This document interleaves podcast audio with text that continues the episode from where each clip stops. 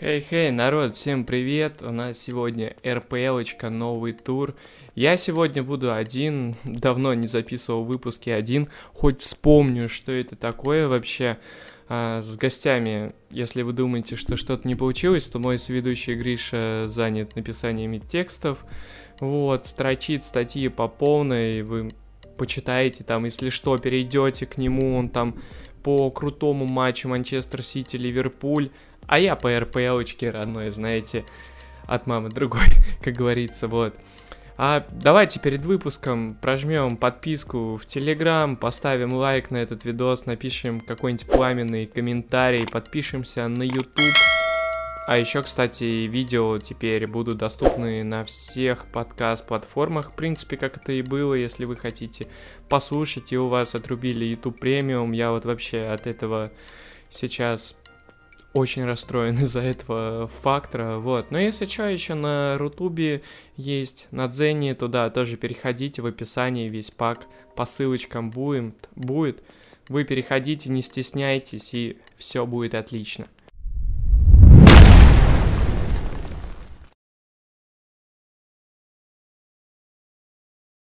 Ну а мы начинаем э, с первого матча, который я выделил. У нас сегодня будет 4 матча. Химки ЦСКА, Краснодар, Рубин. Может, в какой-то последовательности неправильно называю, но без разницы. Ростов, Локомотив и Ахмад, Зенит. Это те матчи, которые бросились мне в глаза. Я захотел их посмотреть. И начнем мы с такой московской игры в Подмосковье, в Химках. А, в субботу днем можно было спокойно приехать, посмотреть. Это Химки ЦСКА. ЦСКА, в принципе, вышел в боевом составе. Да, травму получил Дивеев. Что меня удивило в стартовых раскладах на игру, это то, что Фернандес вышел играть правого центрального защитника в тройке, а на месте латераля расположился молодой парень, который неплохо проявил себя в последней игре, это Ушаков, он вышел играть правым латералем. Вот. Химки, что можем сказать про Химки? Ну, сын инвестора. Сын инвестора, как все отрубили телеграм-каналы, вышел в стартовом составе, крутой парниша.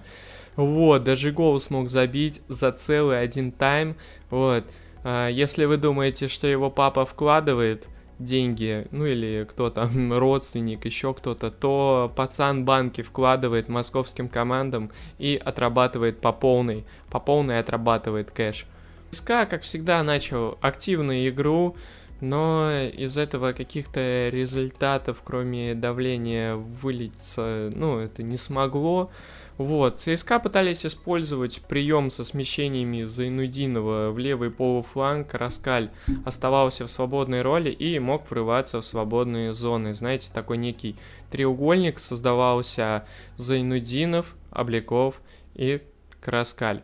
И играл он э, под Медина и EZG, и в момент э, передачи центральных полузащитников он пытался открыться где-то в свободной зоне и был таким, знаете, больше свободным художником в этой игре, вот, и пытался находить пространство между центральными защитниками и Химок, потому что, ну, Химки отрядили такой редут, там, я не знаю, сзади, как сказал Глушаков перед игрой, ну, мы сейчас перетерпим, вот, там, убежим в контратаку, забьем спокойно, и все будет четко, все будет четко. В принципе, Химки, знаете, и реально придерживались этому девизу и играли так.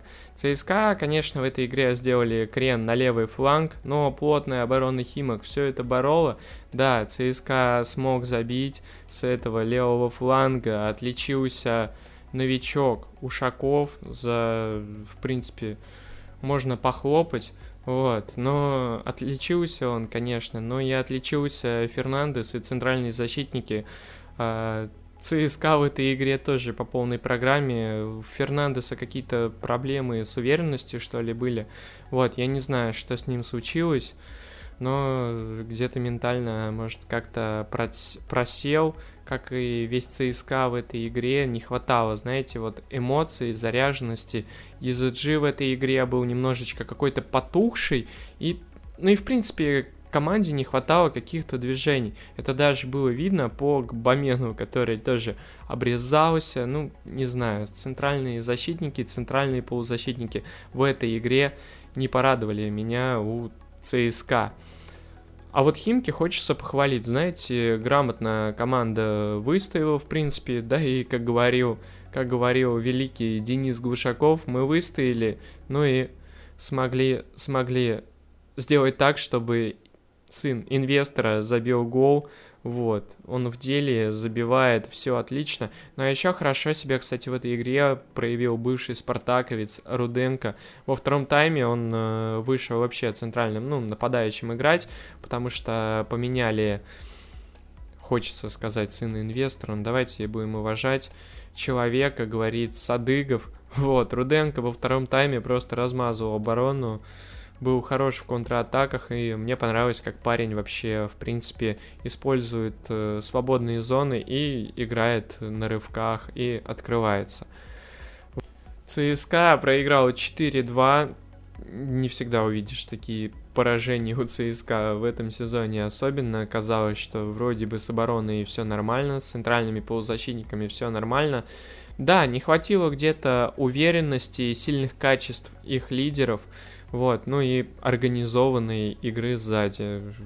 Даже в этой игре немножечко неуверенно действовал Игорь Кенфеев. Ну, вы вообще понимаете, человек как бы отпраздновал недавно свой день рождения. Может, я не знаю, вся команда там отпраздновала хорошо день рождения, что вышли такие тяжеленькие, и было тяжело играть, потому что, ну, в принципе, были моменты, где и Игорь Кенфеев мог потащить некоторых моментах и спасти свою команду, но не хватило. Химкам большой респект, выстояли, все отлично, победа на зубах, и, в принципе, это им поможет в борьбе, чтобы, ну, не вылететь в ФНЛ. Ну, вы прикиньте, Садыгов забивает, Руденко красавец, куда, куда вылетать, я не знаю, Юран тащит по полной, Юран патриотизм и все остальное. Юран тайм, во втором тайме он просто это показал, и ЦСКА, конечно, выпадает сейчас из э, гонки за чемпионство, но третье место, третье место, думаю, по итогам сезона ЦСКА может спокойненько занять, и, в принципе, это будет хорошим итогом для них. Вторая игра у нас это Ахмат Зенит. Ахмат это очень горячая команда. Ахмат вышли, в принципе, в боевом составе, кроме центрального защитника. Лысцов пропускал у них игру и вышел играть Марат Быстров. Вот, ну я отсутствовал, как всегда, у них в стартовом составе чистый форвард, но это уже фишка какая-то у Ахмата, не имеет чистого форварда, но зато есть Трошечкин, такой, знаете, переделанный центральный полузащитник в нападающего центрального. Вот, как мы знаем, Химки это всегда жесткость, прессинг и борьба на всех участках поля. Чем нас удивил Зенит? Зенит нас, в принципе, удивил своей схемой 3-4-3, а центральные защитники в этой игре были, ну, в принципе, уже стандартная такая тройка. Если «Зенит» выходит по схеме 3-4-3, это Бариус, Чистяков и Дуглас Сантос.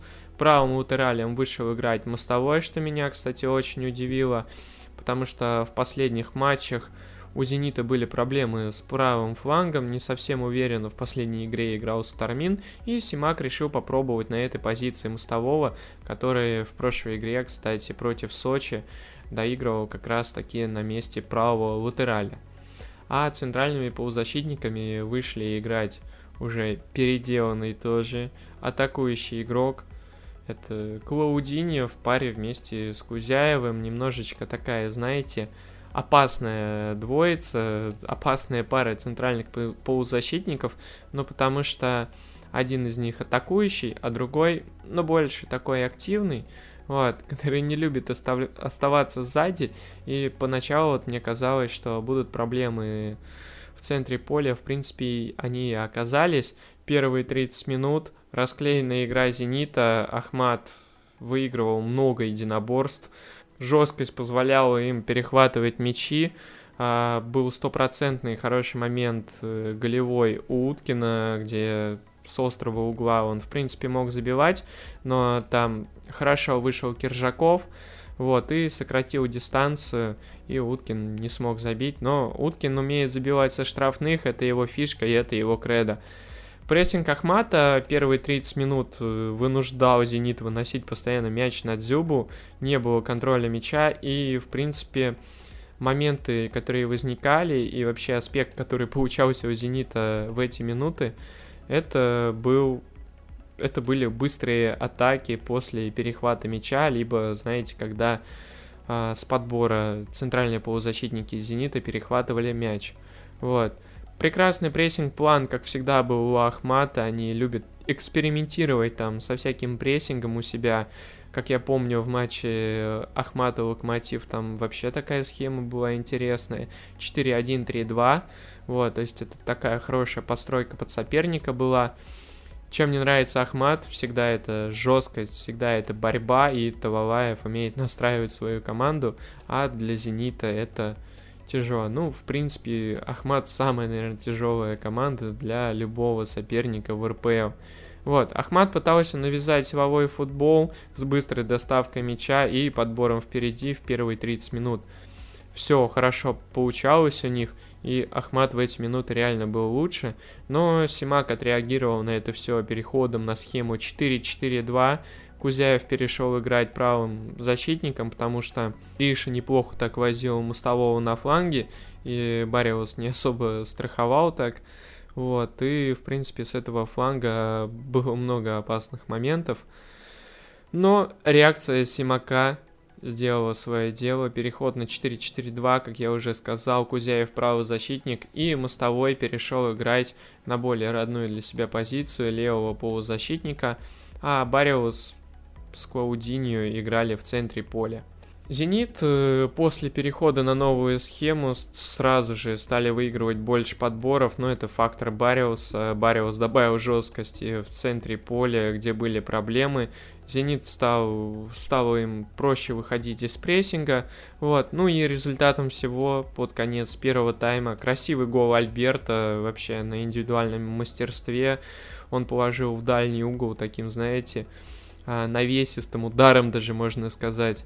А, Шелли, ну, я не знаю, во все хайлайтики можете вставлять. Альберта красавец на индивидуальном мастерстве сделал разницу и положил красивый мяч. В этой игре также был хорош Кузяев. Ну, Кузяев всегда это объем работы, мобильность и, в принципе, в этой игре а, после смены схемы Симаком Кузяев был таким, знаете, человеком, через которого а, Зенит выходил из прессинга, потому что Бериша еще получил какое-то микроповреждение, и низкая активность была в прессинге у него по Кузяеву, и Кузяев спокойно на своей скорости, знаете, как молния Маквин несся вперед и спокойненько выходил из прессинга и двигал мяч вперед. Зенита группа атаки вы сами знаете какого класса и принципе в принципе они там знали, что дальше делать и проблем ну не возникало.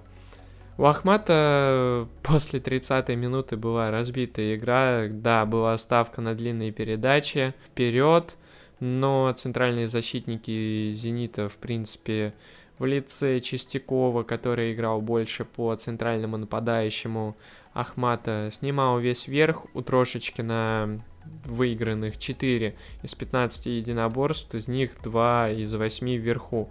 Да, Ахмату, знаете, не хватает форварда, который стабильно бы цеплялся бы за мячи и реализовывал моменты в штрафной, ну, вот такой, знаете, индивидуально сильный, который мог бы зацепиться за мяч, развернуть на корпусе где-то, еще что-то сделать, выиграть единоборство. Ну, для меня хорошим примером, который он мог бы который мог бы им подойти, это Ламкельзе или вот Кассьера, как пример вот приведу просто. После 63 минуты Зенит опять сменил схему, Симак просто радует тактических гиков своими переходами какими-то, которые он делает. Снова Зенит откатился на схему 3-4-3, вышел Алип в роли центрального защитника, Сантос уже перешел играть в линию центральных полузащитников, и Бариус вернулся в тройку центральных защитников. Это, в принципе, было сделано под выход Карапузова, который заменил Беришу. Карапузов тоже индивидуально сильный игрок, который хорошо может протащить мяч на дриблинге. Вот. Ну и, знаете, такая микростраховка под Кузяева. Бариуса отрядили, ну и спокойно Карапузова разрядили, и все, в принципе, нормально. Ну а дальше Зенит начал дожимать уже своими заметами. Вышел э, лучший игрок с банки. Как мне кажется, знаете, в баскетболе есть лучший шестой номер, который выходит всегда и делает какую-то разницу. Ну, первый игрок, знаете, при выборе кого заменить, его всегда выпускают, он выходит, там набирает где-то своих 15 очков, вот. А у Зенита это Ерохин, а, человек, который обладает прекрасным поиском пространства и под конец игры выпустить такого парня и сделать результат, грех вообще, ну, этого не сделать, поэтому Симак это сделал, Ерохин вышел, забил свой гол, ну и, в принципе, после этого даже до этого продлил контракт с «Зенитом», ну и, в принципе, останется еще играть на берегах Невы. Мои поздравления «Зениту», «Зенит» заслужил победу красиво на классе, а Симаку за перестановки жирный плюс. Сначала наворошил, а потом потушил, и все нормально, и все отлично, Зенит выиграл и, в принципе, идет на первом месте, и никто их сместить, как мне кажется, уже не сможет. Еще такой интересный перформанс, который можно выделить, это 4 4,94 PPDA у Зенита, вы самый высокий показатель PPDA в сезоне вообще, в принципе. Ну, на этом я не знаю, как можно объяснить данное число. Давайте постараюсь. В принципе, игра обеих команд была зациклена на длинные передачи, потому что, если я не ошибаюсь, то у Ахмата тоже достаточно такой, ну, нормальный PPDA был, который они набрали. Если не знаете, что такое PPDA, я оставлю вам расшифровочку, прочитаете. Вот. В принципе, как вы знаете, обе команды зациклены на прессинге, играли через длинные мячи. Вот. Ну, наверное, вот так просто можно попробовать это все объяснить и рассказать вам. Рубин Краснодар, Казань, Казань, Леня Слуцкий продолжает свои эксперименты, до сих пор еще остается он в Казани, Рубин сменил схему на 4-3-3, а, в принципе, Леня продолжает менять. Рубин, пытается вылезти из этой ямы, в которую закопалась команда, ну потому что, блин, уехало очень много легионеров, как-то двигаться дальше надо. Краснодар вообще эту игру играл без Сафонова, Спиртсяна, а на скамейке запасных с первых минут находились Ильин, Черников, Сорокин, э, Чернов, и вышла молодая банда нигерийцев, Али Сигун, а еще у меня просто написано Исаенко, но Исаенко это молодой парнишка, еще один воспитанник, который вышел, Исаенко, Бородин, Мацуков, Якимов, Маневов, знаете, как рэп звучит, в принципе. Вот, рэп из краснодарских воспитанников, ну, может, Галицкий придумает что-нибудь такое, и будет там, знаете, там, тут, тут, тут, тут, тут, какой-нибудь рэпчик про воспитанников запишет потом, когда все-таки один стих выйдет. Прикольная идея, кстати, была бы, и интересно было бы посмотреть, даже можно какой-нибудь там а, клип в парке Галицкого бы сняли бы на эту тему. Ладно, про нигерийцев возвращаемся. Алисигун вышел и Акаронква. Алисигун такой, знаете, а, парнишка играет на левом краю атаки. А, хороший дриблинг, но пока еще нужно ему прибавлять уверенность. И Акаронква это центральный нападающий, который призван был заменить, заменить великого Ильина, который играл за ФК Калугу в свое время. Я живу в Калуге, я застал эти времена. Ильину привет. Ну, он, конечно, не посмотрит, но если посмотрит, все равно привет. В принципе, эта замена, как мне кажется, была связана с тем, что в последних матчах у Краснодара, но, знаете, не хватало такого прям форварда, который может зацепиться за мяч. Ильин больше такой игрок, который может открыться за спину, убежать за спину, ну и, в принципе, в штрафной не любит он бодаться, а нужно было что-то новое поискать, вот. И на HeadHunter обычно ищут э, работу люди, а у Краснодара есть Краснодар 2 и Краснодар 3. В принципе, они в поисковой базе залезли туда, нашли окоронку, поставили его, попробовали. В принципе, тайм он отыграл и снова выпустили Ильина. Вот. Ну, Окоронкова, да, в борьбе тоже не удивил. Вот, надо еще прибавлять нигерийцам, но скорость и природные данные у них, конечно, отменные, это стоит выделить, это всегда плюс вот у африканских игроков. Краснодар владел мячом, но Краснодар всю игру пытался играть с позиции силы, пытались а, навязывать свой стиль, владеть мячом, но было очень много брака. А, игроки, хоть и приученные к стилю с контролем, которые прививают в Краснодаре в молодежных составах, но оно больше было, знаете, такое владение статичное, и где-то игра вообще проходила в центре поля или ну, между собой центральные защитники катали, а вот обострение вперед где-то где-то не хватало, вот, и в принципе таким игроком, знаете, как Хави, ну, как Хави или Иньеста, Юра Газинский показывал мастер-класс в коротких передачах и пытался за счет своего мастерства как-то оживить, оживить Краснодар и заставить их двигать мяч вперед. Вот, Рубин, в принципе, избрали такую тактику игры на контратаках. Да, у них было больше ударов, но индивидуального класса и реализации пока не хватает. А, у Краснодара забил их родной новый воспитанник, который вышел, Сергей Волков. Вот, мы его поздравляем э, с голом и Краснодар тоже с победой. В принципе, по ударам Рубин был лучше. Вот. А еще Черников, кстати, Черников отметился удалением. Вот. Э, я не знаю, кстати. Э, у них, мне кажется, с Тикнезианом битва э, за пьедестал. Вот. Ну, вот знаете, за игрока, который больше заработает удалений за сезон. Вот. А у Черникова с Тикнезяном прям, я думаю, прям будет соревнование такое по полной идти.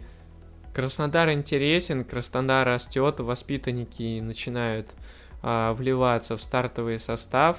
Вот, упадка по результатам тоже нету. Три победы, одна ничья, одно поражение. И, в принципе, Сторожука можно похвалить. Ничего особо так не растеряли. Где-то даже наоборот осознаннее стали играть в играх против топ-соперников. Вот, например, мне понравилось, как они сыграли против Спартака, отойдя чуть-чуть так назад.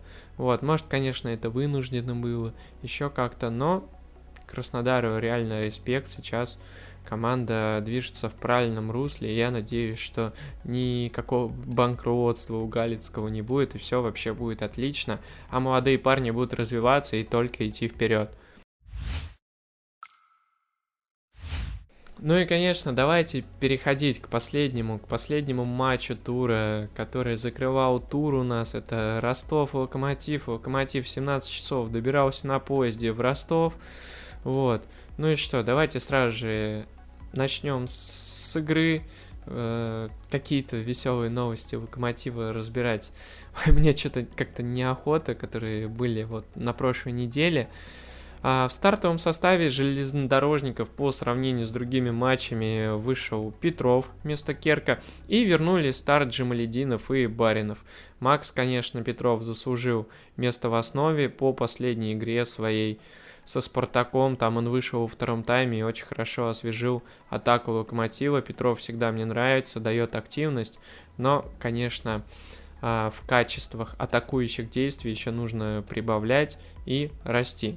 Локомотив на игру против Ростова вышел играть по схеме 4-3-3, где в линии центральных полузащитников, кстати, играли Жемалединов, Баринов, Бека-Бека, а выше над ними располагалась атакующая тройка Петров, Кухта и Зидор. А, это была, как мне кажется, попытка тренерского штаба, как даже в интервью после матча заявлял а, Заур Хапов, новый формальный главный тренер Локомотива, Локомотив пытался отзеркалить э, схему и подстроиться под соперника, чтобы было проще прессинговать и навязывать свою игру. Еще одно такое изменение в игре вообще локомотива, которые мне удалось заметить, это смена зон Паси и Едвая. До этого Тин играл справа, а теперь стал играть в левой зоне. А, объяснить эту перестановку, если честно, я не знаю как, но могу предположить, что ставили Марка для страховки Поуза и его смещений. В принципе, как мы знаем, эти смещения были очень опасными и в итоге оказались голевыми. Первом тайме Ростов был лучше, Ростов больше хотел, во многом это произошло из-за того, что Локомотив из структуры своего прессинга раз за разом терял игроков в зоне центральных полузащитников. Я вообще не понимаю, где Бека, Бека и Жемалединов находились. Они, в принципе, не успевали дорабатывать и опускаться в зону. Барина во многих эпизодах просто оставля... оставался один, а Ростов за это наказывал и пользовался дальше этой проблемой. Щетинин положил просто красивейшую банку, чем-то мне это даже, знаете, напомнило удар Альберта, только здесь Щетинин а, не на исполнение бил, а, наверное, больше на красоту такую. Красоту он сделал, красоту он послал своему бывшему клубу, ну и, конечно, положил ему гол. Грех этого не сделать. Вот, потому что э, Ростов это вообще какой-то филиал воспитанников э, бывших Локомотива. Там они собираются, там они играют, там они зажигают и в матче против Локомотива любит показывать себя и забивать. Ростов давил в основном через левый фланг, где располагался атакующий треугольник Сельянов. Ему, кстати, Сашка, привет. Неплохо себя проявил в этой игре. Харен, Харен Байрамян и Полос. Во многом это было сделано намеренно из-за того, что, как я уже и говорил, Жемалединов часто не дорабатывал прессинги за Байрамяном или просто не успевал сесть обратно по позиции. По сути, структурой своего прессинга Локомотив доставил сам себе проблемы. Акцент был сделан на давление полузащитников и центральных защитников Ростова, важное уточнение, центральных полузащитников. Вот. При этом оставались свободными края. А, Ростов часто при начале своих атак а, создавали такую широкую структуру, где а, Мелехин и Осипенко выдвигали, знаете, так широко по позициям, а выше поднимались Сельянов и Лангович. Это позволяло, в принципе, продвигать мяч вперед и не встречать сопротивления на половине соперника. Еще одним таким интересным элементом выхода из прессинга у команды Карпина было начало атак от ворот дальним выносом в надежде зацепиться вверху и сохранить мяч. Ну, в принципе, вертикальное построение атаку Ростова помогало найти свободные зоны и провести быстрые атаки на ворота Локомотива. Забросы были акцентированными, ну, в зону центральных полузащитников. Как вы знаете, мои любимчики этого матча это Жималединов и Бека-Бека, которые не успевали садиться вообще по позициям, в принципе. Ключевым моментом игры, как мы все с вами знаем, это было удаление Тикнезяна, который получил уже свою третью красную карточку в сезоне и продолжает борьбу с Черниковым за первое место вот, по количеству красных карточек. Оставил на Локомотив играть в меньшинстве, Ростов был острее, конкретнее, ну и больше хотел выиграть, как мы все с вами знаем. У Локомотива в атаке в первом тайме удалось увидеть только очертания активности Петрова, как это было в матче со Спартаком во втором тайме. Но это не выливалось в голевые моменты, кроме, конечно, неназначенного пенальти в ворота подопечных Карпина. Ну и с первых минут второго тайма у Локомотива вышли, вышли играть Бабкин и Мардишвили, которые должны были добавить интенсивности в центре поля. Мне кажется, вообще было бы логичнее с первых минут выпускать Мардишвили вместо Жамалединова, который мог дать больше активности в прессинге. Вот. Вышли они вместо Беки-Беки и Кухты. Железнодорожники, конечно, смогли отыграть один мяч. Изидору спасибо, он забил, продолжает дальше свою голевую серию. Уже 5 матчей подряд. Это единственное, наверное, яркое пятно в этом матче. Вот. Ну и, конечно, в этом матче отличилась ВАР. На все проверки ушло ну, вы сейчас сами просто услышите, вы сами, наверное, многие это знаете, 18 минут и 21 секунда. Я вообще не знаю. А Вар в этой игре отжигал в этот вечер, просто отжигал и тормозил весь темп игры. Я не знаю, как-то надо с этим работать, как-то надо ускорять этот процесс.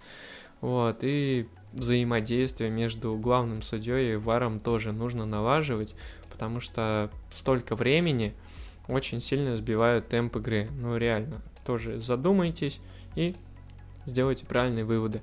Ростов не отступал от своего плана и смог увеличить счет до 4-1. Поздравляю команду, команду Карпина с победой. Они это заслужили. И Ростов за эту за прошлую неделю смог одержать две победы в подряд, обыграли на своем поле крылья советов и смогли еще обыграть локомотив.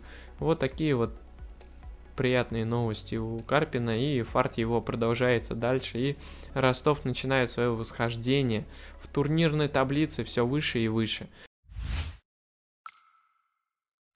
На этом у нас все. Пишите свои комментарии, подписывайтесь на канал, подписывайтесь на телеграм, ставьте лайки и все у вас будет отлично.